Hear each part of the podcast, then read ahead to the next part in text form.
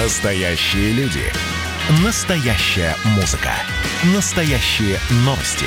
Радио «Комсомольская правда». Радио про настоящее.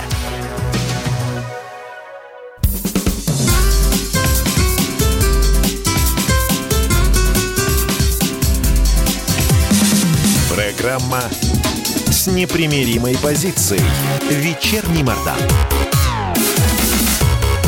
И снова здравствуйте в эфире радио «Комсомольская правда». Я Сергей Мордан. А я Мария Баченина. Добрый вечер. Пятница на календаре. Да, вчера нас не было, но и сегодня, в общем, такая условная программа. Всего 45 минут, поэтому не пропустите ни единого слова. Напоминаю, блин, у меня нет даже бумажки, Мы чтобы вчера сказать, были. где вы можете я писать свои сообщения. твое знамя падающее. Скажи, скажи На номер, куда память писать? 8 967 200 ровно 9702. Это, WhatsApp, и Viber. Да, либо заходите на YouTube и, соответственно, участвуете в чате на YouTube-канале «Радио Комсомольская правда». Ну, а если вы совсем продвинутый, то подписывайтесь на телеграм-канал «Мардан».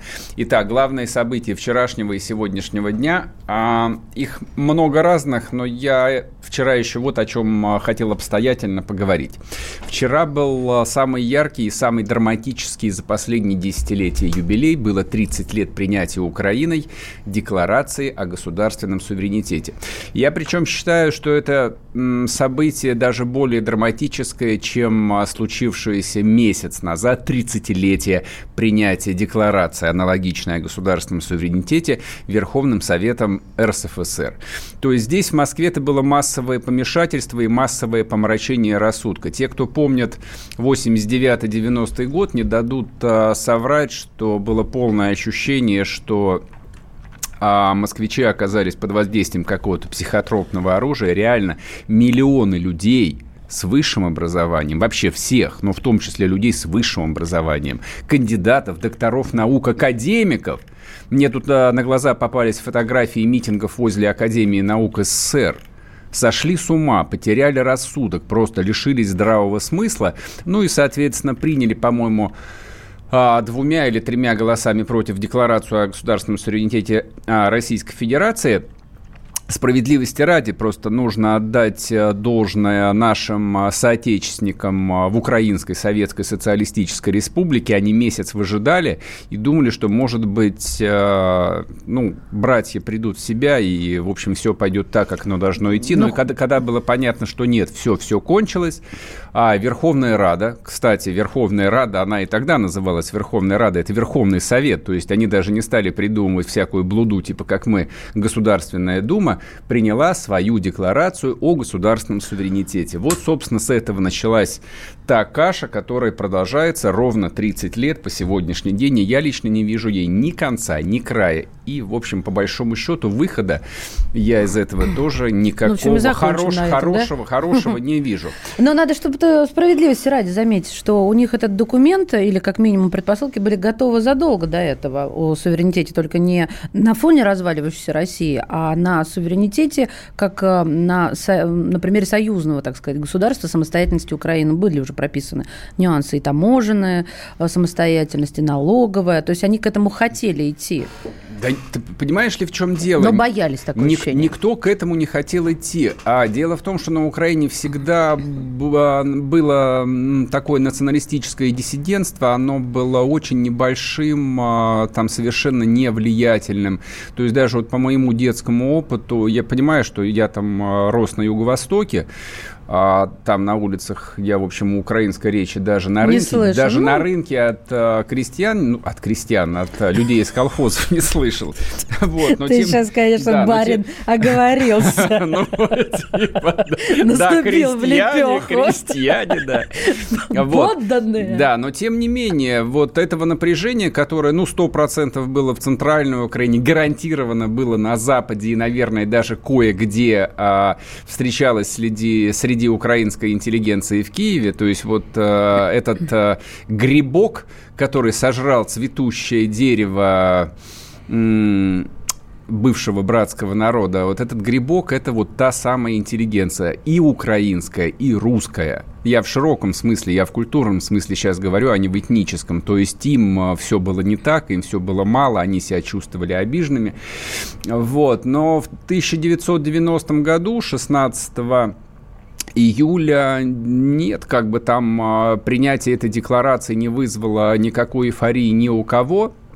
И, собственно, как, писал, как я читал у одного, ну, такого очень умного, глубокого исследователя, многие вообще говорят, что за 30 лет было три Украины. Первая Украина а, это практически советская, ну или классическая постсоветская республика, соответственно, которая просто переняла все политические институты, все политические привычки. А смысл ее в чем заключался? Ну, то есть, если она все как, как зеркало. Местные элиты, вообще местные начальники партийные хотели независимости. То есть, они этой независимости э, хотели с 1953 года. Ну, то есть, пока жив был Сталин, они просто боялись то есть вообще мне кажется, что Незави... все... Не независимости они хотели, они хотели награбить то, что тогда будет нет, возможно. Нет, нет, нет, я, это, приватизировать, это, выражаясь это, это, это, это, это было бы, конечно, большим упрощением. И вообще я думаю, что эм,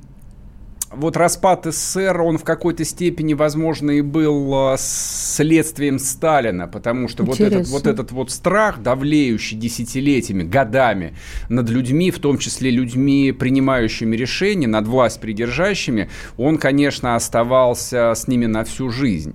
То есть я понимаю, что тот же Ельцин или Кравчук, они были не сталинские э, там партийные руководители, хотя они его в юности застали, но я думаю, что вот этот вот страх остался остался. И вот это вот желание разбежаться, уйти от Кремля, ну, от Кремля, который был с красным знаменем, оно у них То было у всех. Вообще, смотри, как ты окрашиваешь, психосоматические краски я какие-то. Я, я думаю, что вот эта вот а, травма там сталинского времени, она, она, конечно же, у них у всех была. То есть у Ельцина, безусловно, была совершенно параноидальная жажда власти. Это правда. Просто жажда власти, невзирая ни на что, ни на какие издержки, ни на какие жертвы. Это вот человек, который готов был действительно идти по трупам ради личной власти. Ну и в 93 году, в общем, там а, вся Россия это узрела своими глазами и ужаснулась на самом деле.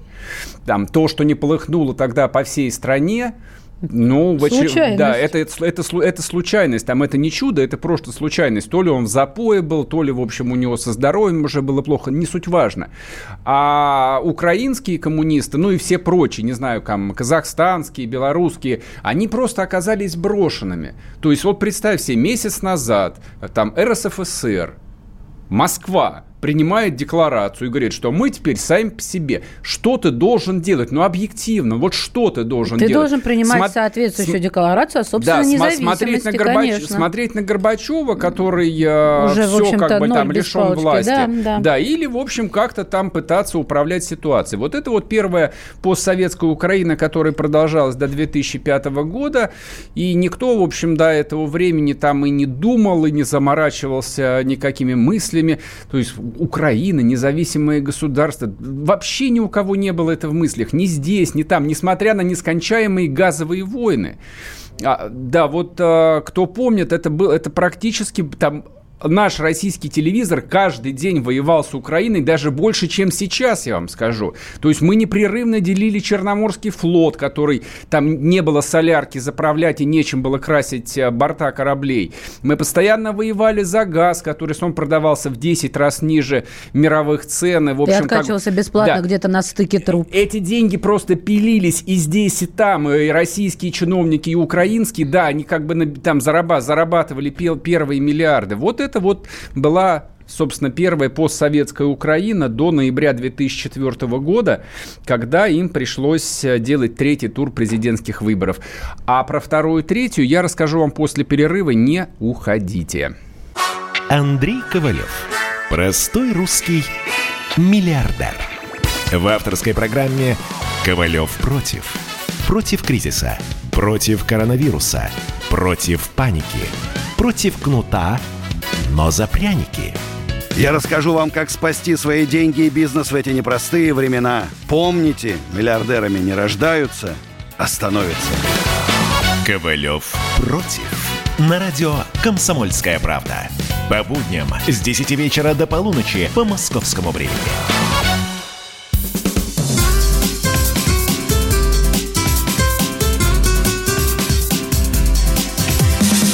Программа с непримиримой позицией. Вечерний Мордан. И снова здравствуйте в эфире радио «Комсомольская правда». Я Сергей Мордан. А я Мария Баченина. Добрый вечер. Да, соответственно, мы, в общем, решили поговорить про юбилей, настоящий юбилей, настоящего распада СССР, который, который случился ровно 30 лет, 16 июля 1990 года, когда Декларацию о государственном суверенитете приняла Украинская Советская Социалистическая Республика. И, собственно, как бы это был первый гвоздь в крышку гроба некогда великой страны. А, соответственно, было три Украины. Про первую я сказал, это была постсоветская страна, в общем, с которой был полный набор экономических, духовных, материальных, там, финансовых, каких удобно связей. Вот, он закончился в 2004 году. Это первая попытка избрать э, Януковича была. Там аж э, три тура а, случилось. И в конце концов а, выбрали они Ющенку. Ющенко. А, это такой был классический fail state. Фактически власть. Ющенко?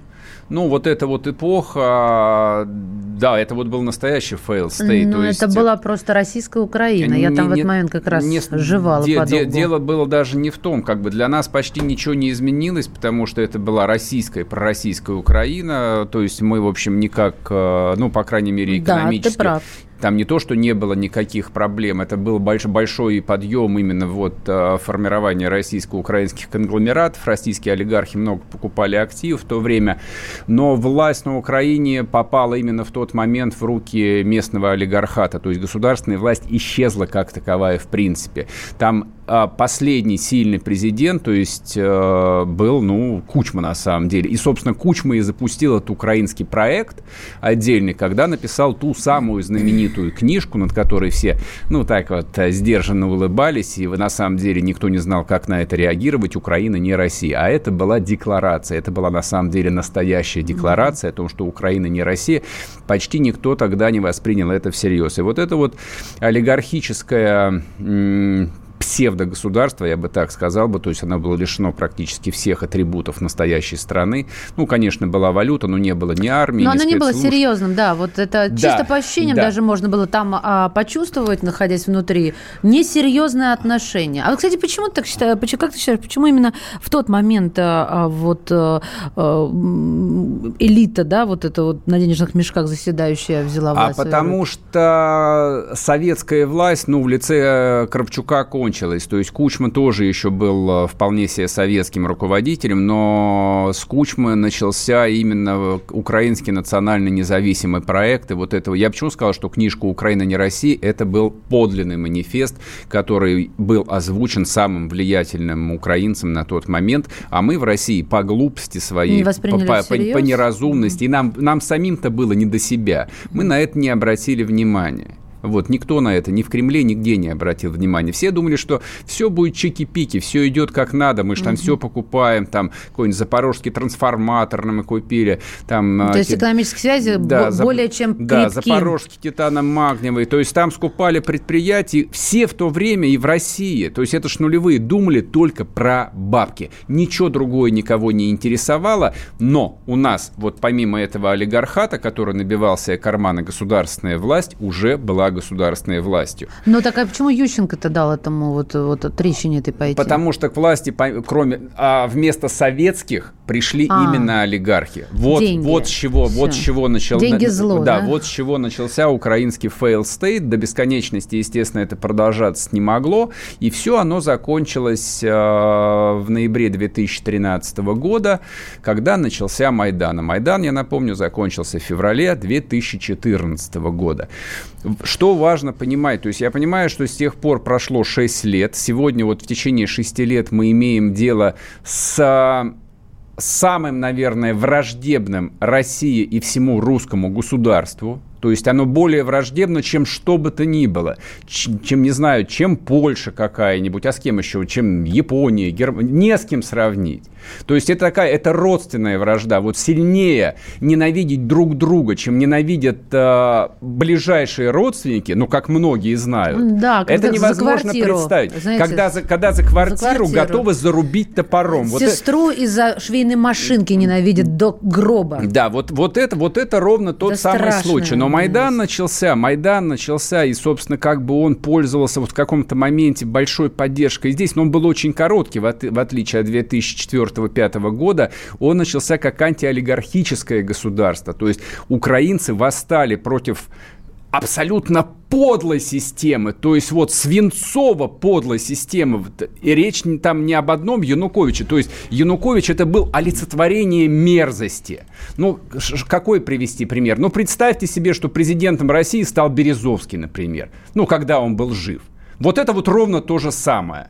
Вот ничего подлее, омерзительнее, унизительнее нельзя было себе представить. Но там это восстание было там перехвачено опять-таки тем же самым украинским олигархатом, который, э, ну, решил, что именно украинский националистический проект будет для них наиболее оптимальным. Это было совершенно рациональное решение. В нем не было никакой ни этической, ни моральной, ни религиозной составляющей. Это было рациональное решение. Это был расчет. Они приняли решение решение, что с Россией нужно разойтись, там это принесет максимальное количество политических, финансовых, властных дивидендов и дает самую долгосрочную перспективу.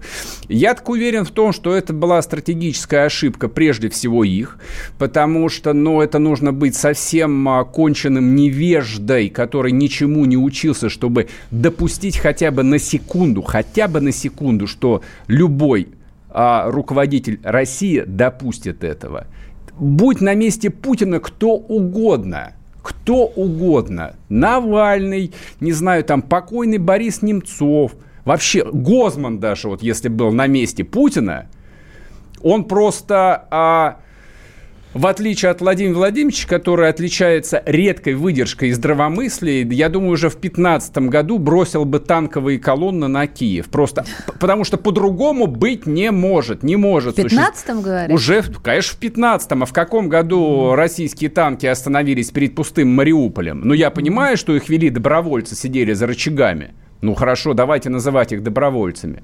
Но в 15 году, да, по идее, там танки могли дойти до Киева, потому что никакой армии у Украинской республики Еще не пока было. не было. Вот, но Нет, вот она была, но была с ржавым а, вооружением. да, но в тот, в да, но в тот слова. момент а, все не то чтобы закончилось, притормозилось, и вот это вот а, притормозилось тянется 6 лет, что совершенно не означает, что оно может тянуться в таком виде до бесконечности, или что оно может не тянуться там до бесконечности, а обязательно чем-то должно а, разрешиться. Ну, а разреш- Вот разрешится. Тут два, два и исхода. тут, да, возникает, соответственно, вопрос.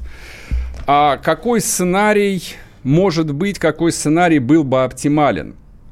Мне кажется, крайность, две крайности существуют. Первая крайность – это нет никакой Украины, нет никакого украинского языка, не может быть никакого украинского государства, и мы должны, типа, вот их включить в себя.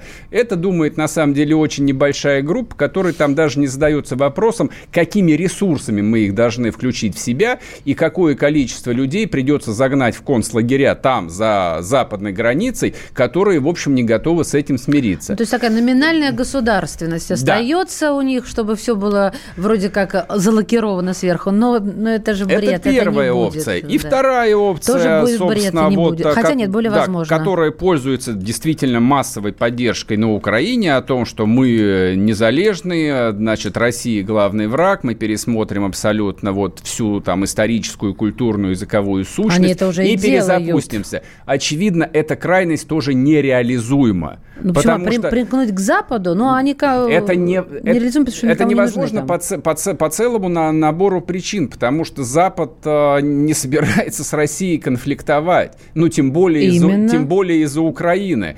А Россия за последние шесть лет, мягко говоря, не то что обнамекалась, а прямо говорит о том, что она этого не допустит, чего бы ей это не стоило. А, Чего бы это но стоило, есть- любых санкций. Есть вещи, я бы, я, извините, что я это скажу, пострашнее, потому что сейчас, как бы то ни было, вот в данный период времени уже взращиваются э, на Украине, да, в принципе, мне кажется, у нас э, растет такое поколение, кото- ну, я сейчас про украинское буду говорить, для которого Россия не просто там э, сосед, чуждое, враждебное государство, а про историю общую ничего нет в их головах. В их головах совершенно совершенно иные вещи, которые угодны вот нынешнему режиму. Но про наше поколение, чтобы все-таки на другую чашу весов mm-hmm. что-то положить, вот ярко говорит сообщение от 61-го. Я 89-го года рождения. Для меня Украина чужая страна. Никогда там не был и не собираюсь. Когда умрут поколение Сергея, когда мы с тобой mm-hmm. умрем, значит, то и единицы будут воспринимать страны бывшего СССР как свою родину вот это общее культурное пространство летит таким кубарем, цепляясь за все, что возможно, но, по-моему, оно не удержится. Это, это пострашнее. НАТО, а, шмата. У нас, у нас всего минут, поэтому, чтобы закруглить тему, я скажу так. А что бы ни происходило, какое бы поколение ни осталось, а, единая а, история, единый язык, единая культура не оставляют ни малейшего шанса ни поколению 89 -го года, ни 98 -го года, ни 2000 -го забыть про Украину. Это просто а, физически невозможно. То есть, приходя в школу, там, отправляя своих детей в школу, вам нужно будет объяснять, откуда есть пошла русская земля, откуда пришло крещение на Русь и вообще откуда приехал Юрий Долгорукий. Да придумал, В общем, Сереж, поздравляю вас с 30-летием. Да, Вернемся после перерыва. Когда армия. Состояние души. Военное ревю на радио «Комсомольская правда». По вторникам и четвергам полковник Виктор Баранец метко стреляет словом. Ну а теперь, если Эрдоган только заикнется, мы ему представим большую розовую дулю к носу. Ну правильно же. А полковник Михаил Тимошенко подает снаряды. Вся правда о настоящем и будущем наших вооруженных сил. Ну и немного армейских байк. Медведя можно научить стрелять из автомата. В прямом эфире. Слушайте и звоните. Военное ревю. По вторникам и четвергам в 16.00. По московскому времени. Никто не уйдет без ответа.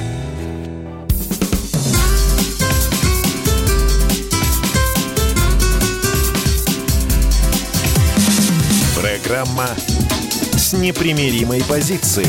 Вечерний Мордан. А... Ты что-то хотел сказать? Так я быстрее на слушателя.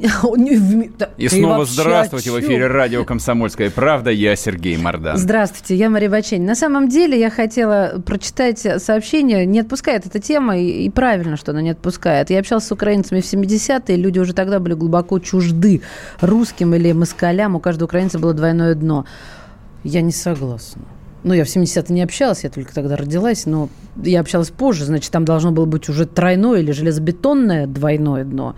Но, видимо, мы как-то с разными людьми общались. И просто-напросто э, чтобы было понятно, насколько глубоко я общалась, я свадьбу свою играла в Киеве. Вот. Ну, это что... очень державно, я считаю. Да. Очень на... э, великодержавно даже. На очень, Андреевском спуске, очень... чтобы всех добить сразу. По-импер... По-имперски. По-имперски, вот, да, да. Отлично, молодцы. Ладно, теперь поговорим про другой конец э, империи, про Хабаровский край. Да, Значит, а, митинги слегка притухли. А, ну, как они притухли? Потому что было, были будние дни, и, в общем, народу приходилось там, как, не знаю, пилить доски из кедра или добывать, Работать, добывать женьшень, выплавлять сталь. Чем еще занимаются люди в Хабаровске? Много чем занимаются. Ловить рыбу. Да, ловить рыбу, например. Торговать с китайцами. А, впереди выходные – и, соответственно, большой вопрос, а выходные пройдут так же, как неделю назад или нет? Обратите внимание, несколько важных вещей. А Фургал, которому уже, кстати, предъявили обвинение, и он на два месяца отправлен под арест, он до сих пор не отправлен в отставку. Да, кстати, а это момент. Под арестом находится действующий губернатор Хабаровского края. То есть это вообще неслыханно. Я, я не могу вспомнить, как, когда бы у нас такое было, что неделю после задержания, то есть неделю после того, как на человека надели кандалы, он до сих пор остается в должности и комментирует данный вопрос, соответственно, в том числе и пресс-секретарь президента. Сегодня Песков об этом говорил, что президент в курсе, ну, естественно, в курсе. Решение. Губернаторов не так много. Соответственно, а возникает целый набор вопросов. А понятно, что политические администраторы, так их назовем, а, а в некотором тупике и не понимают, какое решение принять. А, потому что реакция на задержание Фургала, конечно, была совершенно неожиданной. Никто ее не мог там да, даже предпо... ну, даже рассмотреть более-менее как реальную, потому что вот если вспомнить громкие аресты губернаторов, ну, как губернатора Камчатка или Комин, кого угодно, ну, что было? Ну, как минимум нейтральная позиция. А вообще-то в массе все, все говорили, ну да, по делам, варюга, конечно, хорошо посадить и расстрелять. Здесь абсолютно другая история. Человеку предъявляют не просто обвинение в коррупции, а обвинение в убийстве, и за него выходит несколько десятков тысяч э, человек, причем очевидно, что им не по 500 рублей дали, то есть кто бы что ни говорил, и очевидно, что это может иметь продолжение, и причем а, а, и очевидно, что это может иметь продолжение не только в Хабаровске, что самое а, пугающее и самое, на самом деле, объективно опасное для страны. Потому что а, вот я готов быть а, оппозиционным, я готов быть ироничным, а, каким угодно – но если пойдет в расколбас, особенно вот там, за Уралом, мало никому не покажется, и все это там тяжелейшими издержками и финансовыми в том числе ляжет на нас на всех. Поэтому а, было бы лучше, если бы власть нашла какое-нибудь а, оптимальное решение. Какие могут быть оптимальные решения? Их, собственно, всего два. Либо дальше ломать через колено. А вот это вот э, хабаровское общество, хабаровчан, ну, как угодно их назовите, там не только Хабаровск, там это же огромный край. По крайней мере, по протяженности людей не так много, но по площади он, в общем, совершенно невероятного какого-то размера. Либо, ну, а второй вариант нет, его там даже глупо рассматривать, никто назад не сдаст, никто Фургала не собирается оправдывать. Те комментарии, которые уже сделали силовики о том, что есть э, неоспоримые доказательства, доказательства его вины. В общем, ну, все как бы, диспозиция понятна. А Буд, они объявляли, что будет дело закрытым, да? Что мы этих доказательств не видим нигде? Ну, Или там слушай, не говорилось? доказательства... Столько они... дел, столько дел, я уже запуталась. Доказательства, они предъявляются в суде. Ну, понятно. Вот, ну... поэтому до суда никто никаких доказательств показывать не будет. Но очевидно, что идет а, подготовка общественного мнения, ну, к разным сценариям. То есть нужно снять напряжение. Ну, вот сегодня чекисты показали какое-то, ну, очень, очень странное такое цирковое задержание террориста. А, странный человек. Не, я, я знаю, что так бывает, что его ломают там без всяких камер, захватывает, а потом уже делают постановочную съемку, не знаю, для пресс-службы, для кого. Но здесь как-то, ну, совсем это сделано нелепо. Уж больно он как бы вовремя подвернулся. Житель ну... Средней Азии, который готовил террористические акты в, в, много, в, много, да, в многолюдных собраниях а мне не людей. это видится странным. Мне видится странным другое. Ладно, что там потом постановочно, я вообще отношусь к этим вещам, их мочить надо окончательно. Но я к тому, что если вы что-то пишете, то не пишите вот э, такой, такой наивняк, что у него было все в телефоне. И присяга, и переписка по поводу теракта. Все в телефоне. Какой идиот сейчас пользуется телефоном э, для тайной У него переписки? вообще все было. То есть э, эти... При себе. Я, я же говорю, что либо пресс-служба ФСБ вообще разучилась работать, вот, я тоже либо, либо наоборот, люди хотели э, там показать вот, ну я даже не знаю, вот ну, всю, всю гротескность этой а, ситуации. То есть, мол, то есть там, и было, это там, там было смехотворно все. Особенно меня просто вот поразил навехенький, просто вот из салофанного пакета черный флаг, запрещенный в России в террористической организации ИГИЛ. Ну, может, он его в пакете хранил. Ты да, да, да, шо, да, чтобы перепродать его и, и наварить пару долларов, наверное. Вот, но, но, но это анекдотично. Вот а, смотрите, как все складывается. Да, и, и вторые пробросы, которые идут со вчерашнего вечера о том, что эпидемическая обстановка очень негативная. Очень, не, да. Не, и, и, давайте и вероятно, не, хва, не хватит коек. То, то есть вчера коек еще хватало в Хабаровском крае, а завтра коек уже не хватит. А, Сереженька, не просто так. Нефига было выходить на митинги. Вы все друг друга, сволочь, перезаражали. Это понятно. Это так быстро просто не происходит, Я понимаю. Ну, я вот, же разыгрываю э, ну, спектаклю. Ну, я же понимаю, что если бы, допустим, еще через неделю сказали бы, вот инкубационный период То прошел, тогда, тогда я бы понял бы. Но это опять-таки, это вот как с новеньким черным флагом. То есть э, вот довести ситуацию там до полного гротеска, до полного безумия. А, а вдруг я... это все правда, да? И, и действительно, да, повсюду ходят а, дикие количество дебилов. Вот. Ну, а все остальное вы можете прочитать в телеграм-канале Мардан. А там выкладывается много всего полезного и всяких сплетен и о том, что там на место губернатора рассматриваются и новые кандидаты от ЛДПР. Э, и, в общем, и какие-то чекисты, и даже Трутнева, возможно, снимут, э, он полпред президента, ну, как сомнительно, но даже эта история рассматривается. В общем, очевидно одно, что государственная власть совершенно пока не знает, что делать с Хабаровском, но нам ничего не остается, кроме как ждать Наблюдать. и смотреть, чем же все это кончится. Хороших Сегодняшний выходных. короткий эфир закончен. Э, услышимся в понедельник. Пока. Пока.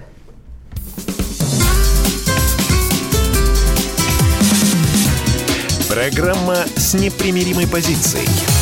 Вечерний Мордан. Ну что вы за люди такие? Как вам не стыдно? Вам по 40 лет. Что у вас позади? Что в настоящем? Что впереди? Опомнитесь, пока не поздно. Вот вам мой совет. Ведущие нового утреннего шоу на радио «Комсомольская правда» уже совсем взрослые люди. Но ведут себя порой Особенно, когда собираются все вместе. Они обсуждают, советуют и хулиганят в прямом эфире. С понедельника по пятницу. Начинайте день вместе с программой «Взрослые люди». Ведущие Тутта Ларсон, Валентин Алфимов. Стартуем в 8 утра по московскому времени.